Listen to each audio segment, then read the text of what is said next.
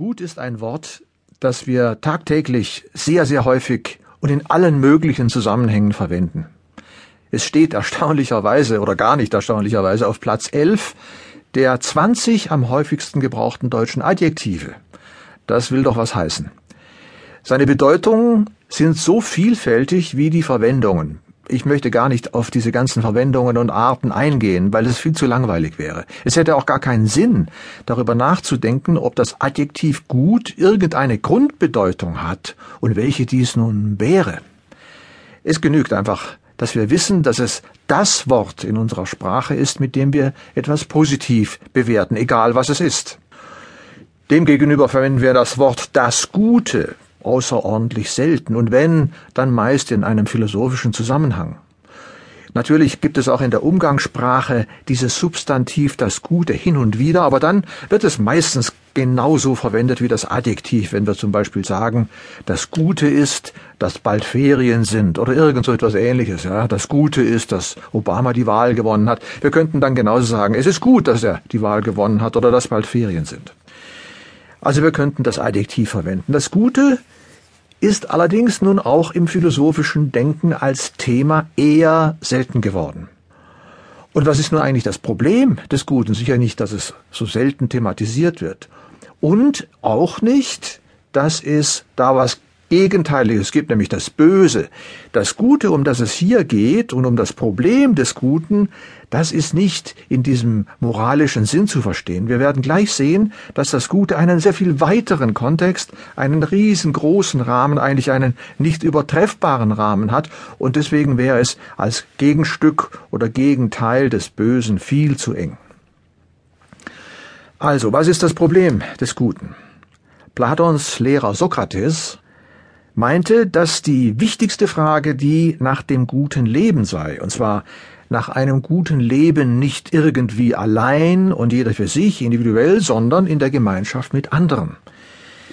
Platon und sein Lehrer Sokrates dachten vor allem natürlich an das Leben im Athen ihrer Zeit, also fünftes Jahrhundert vor Christus. Platon hat die sokratische Frage nach dem Guten zu seiner eigenen gemacht und sie durchzieht sein gesamtes Werk. Was dabei das Problem ist, das verstehen wir, wenn wir uns ganz kurz daran erinnern, wann die Frage nach dem guten Leben von diesen beiden Philosophen gestellt wurde.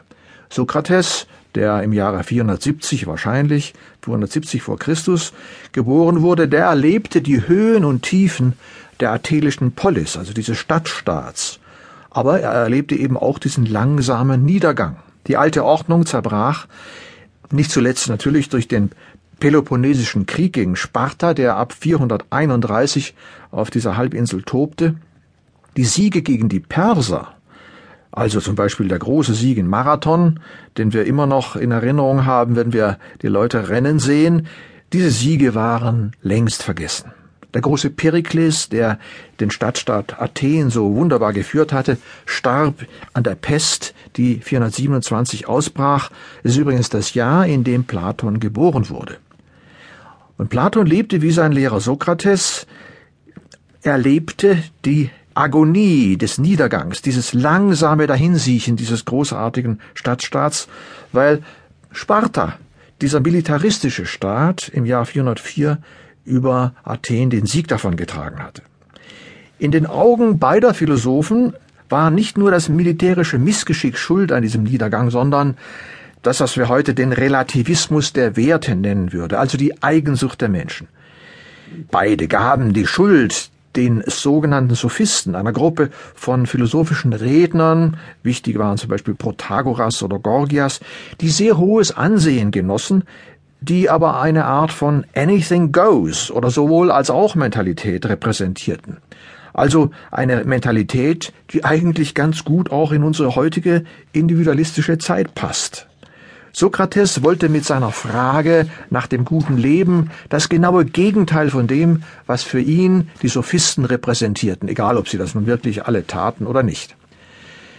Sokrates wollte aber nicht nur einfach die alte Ordnung wiederherstellen, daran hat er nicht geglaubt, sondern er wollte der Jugend etwas mitgeben, was ihnen die Fähigkeit geben sollte oder das Wissen, wie man eine gute Ordnung, eine gute Polis herstellen kann. Also die sokratische Frage nach dem guten Leben hatte einen ganz konkreten politischen, historischen Hintergrund.